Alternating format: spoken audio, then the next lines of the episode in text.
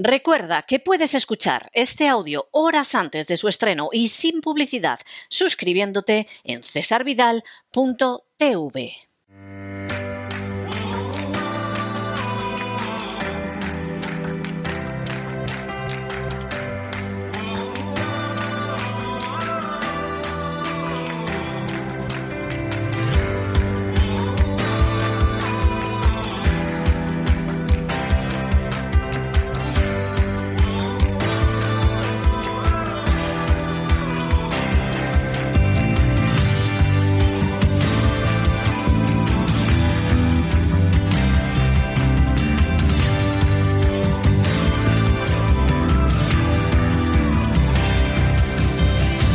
Vida Sana con Elena Kalinnikova.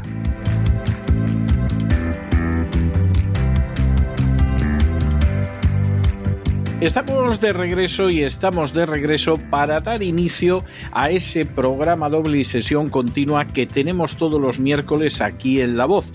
Ya saben que empezamos con la vida sana, con la existencia natural, con la manera más saludable de pasar por estos años y que siempre lo hacemos con Elena Kalinnikova y luego damos un salto y entramos en la salud, pero en la salud psicológica y lo haremos con don Miguel Ángel Alcarria.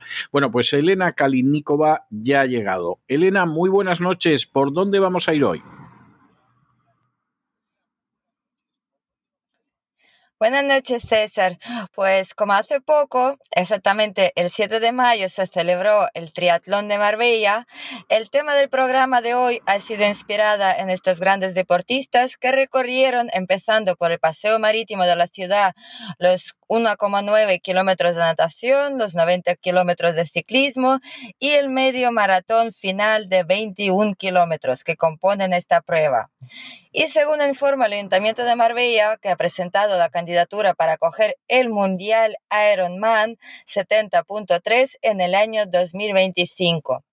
Marbella, de hecho, lleva acogiendo pruebas de franquicia desde el año 2018 y este año fue la sede del Campeonato Europeo de Triclubs. Con esta candidatura, la ciudad andaluza tratará de dar el revelo a Lahti, que está en Finlandia, y Taupo, que está en Nueva Zelanda. Las próximas sedes del Campeonato Mundial del, del año 2023 y del año 2024 respectivamente. Por cierto, el impacto económico del evento en el territorio superaría los 30 millones de euros. Entonces, hoy vamos a hablar sobre uno de los peores enemigos para los deportistas, sobre todo para los corredores de largas distancias. Seguramente que todos vosotros habéis oído hablar alguna vez del ácido láctico, pero ¿qué es exactamente? En primer lugar, hay que saber que el ácido láctico es simplemente una descomposición de la glucosa. Viene derivado del ejercicio anaeróbico, como por ejemplo la carrera de alta intensidad. Si hacemos este tipo de ejercicios de manera continuada, pues podemos sufrir acumulación de ácido láctico y como consecuencia tendremos mayor dificultad para obtener energía de la glucosa. Además, será más complicado que el calcio se una a las fibras musculares, por lo que sufriremos para realizar la contracción muscular. Y para evitar sufrir estas consecuencias, hoy voy a ofreceros algunos consejos fundamentales. En primer lugar, la alimentación. Debemos reforzar el consumo de potasio, mineral fundamental, en alimentación que se encuentra en frutas y verduras. Por ejemplo, en el plátano, que es muy rico en potasio. En segundo lugar, no deberíamos finalizar el entrenamiento de golpe, es decir, tras el ejercicio intenso, sería mejor realizar una pequeña vuelta para que nuestro cuerpo vuelva a la calma y no parar de golpe. Por ejemplo, si ha hecho una carrera intensa, se recomendaría andar durante 5 o 10 minutitos. En tercer lugar, la hidratación. Una de las premisas principales de todos los deportistas es mantenerse hidratado y la razón de ello es que también para que el ácido láctico no se cristalice en nuestros músculos es muy importante hacerlo. Y especialmente beber agua con limón. Durante los entrenamientos también nos ayudarían a reducir el ácido láctico por su alta propiedad alcalina. Y un dato curioso que es posible reducir el ácido láctico con agua hidrogenada. Numerosos estudios, de hecho, ya lo han descubierto, lo han demostrado, que cuando nuestro cuerpo comienza a quemar el glucógeno almacenado, empieza a producir ácido láctico. Y el ácido láctico proviene de la descomposición de glucosa, como habíamos dicho, cuando no hay oxígeno. Se llama metabolismo glucolítico. Es decir, en un ejercicio anaeróbico donde hay mucha intensidad y poca duración. Por ejemplo, levantar pesas o correr de velocidad elevada. Cuando estamos bien entrenados, ese ácido láctico se reutiliza y no hay mayor problema. Pero al realizar un ejercicio intenso, el ácido láctico comienza a acumularse al no darle el tiempo al organismo a retirarlo. Y esto provoca la acidificación de las fibras musculares que tiene dos consecuencias importantes. En primer lugar, se inhiben las enzimas encargadas de romper la molécula de glucosa para obtener energía y así se nos corta el suministro de energía a través de esta vía. Y por otro lado, se impide que el calcio se une a las fibras musculares y en consecuencia se produce la contracción muscular. Por tanto, si no nos preocupamos de reducir el ácido láctico en sangre, nos fatigaremos antes y sufriremos contracturas con mayor facilidad. Así, cuando acumulamos mucho ácido láctico en el cuerpo, no tenemos ni energía ni capacidad para contraer los músculos. Nos, fatigamos y lo mejor que podemos hacer es parar.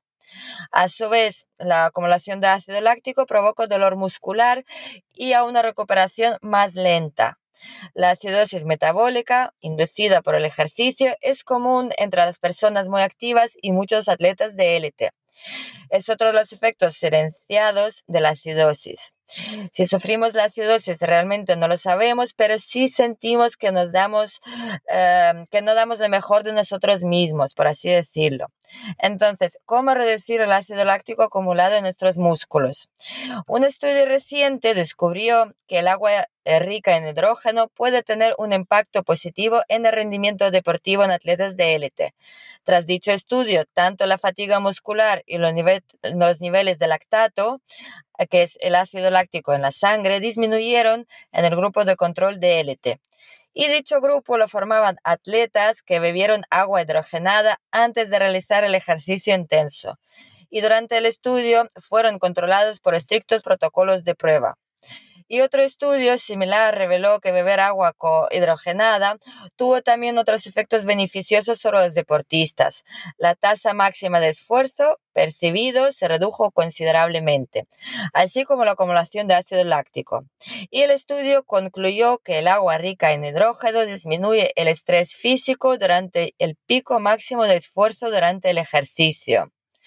Una cita de uno de los múltiples trabajos de investigación sobre este tema lo dice claramente. Lo voy a citar.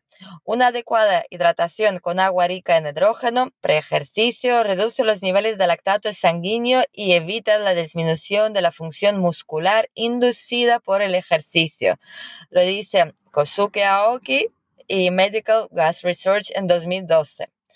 Por lo tanto, aparte de saber cómo reducir el ácido láctico, es importante saber que nuestra fatiga también disminuye gracias al agua hidrogenada. Y si eres deportista, em, le recomiendo que pruebe el hidrogenador portátil que utilizo yo hace más de cinco años ya y la verdad que estoy muy satisfecha con él. Entonces, eh, por ejemplo, se puede llevarlo al gimnasio, a la piscina, a la oficina, donde sea. Y así siempre lo tenéis a mano.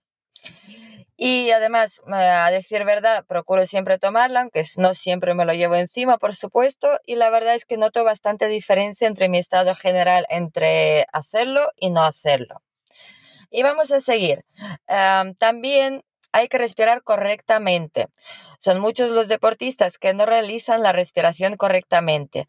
Hay que inhalar por la nariz y exhalar por la boca, ya que, como ya habíamos mencionado, la falta de oxígeno también provoca acumulación de ácido láctico. Y hay que también tener en cuenta que siempre hay que empezar a entrenar progresivamente. Hay que medir las cargas del entrenamiento y lo ideal es comenzar con una carga ligera e ir aumentando progresivamente. El objetivo es que el cuerpo se vaya acostumbrando progresivamente y no sufra un cambio brusco. Y siguiendo estos sencillos consejos, seguro que sus músculos se lo van a agradecer y los notaréis mucho más descargados.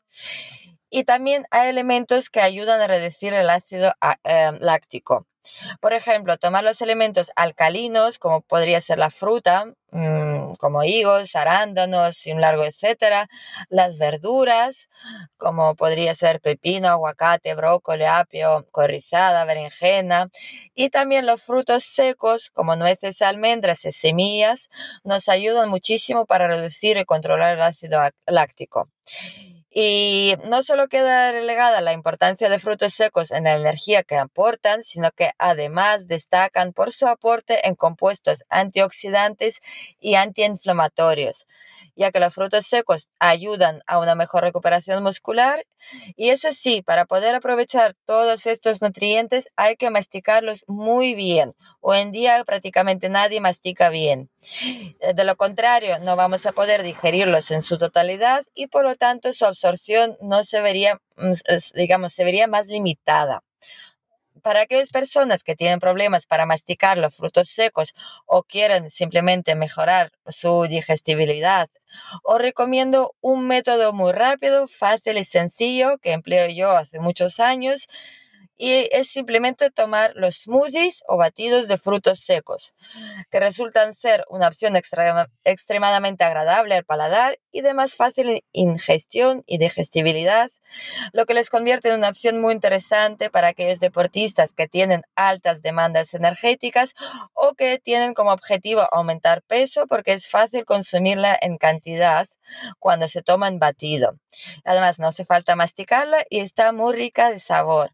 Os recuerdo que hay que exponerlo siempre en remojo por lo menos tres horas como mínimo antes de meterlo en el batido. Y mm, también os recuerdo que solamente es aceptable mezclar los frutos secos con frutas ácidas y nunca con las frutas dulces como podría, como podría ser el plátano y otros como higos y etcétera, etcétera, etcétera.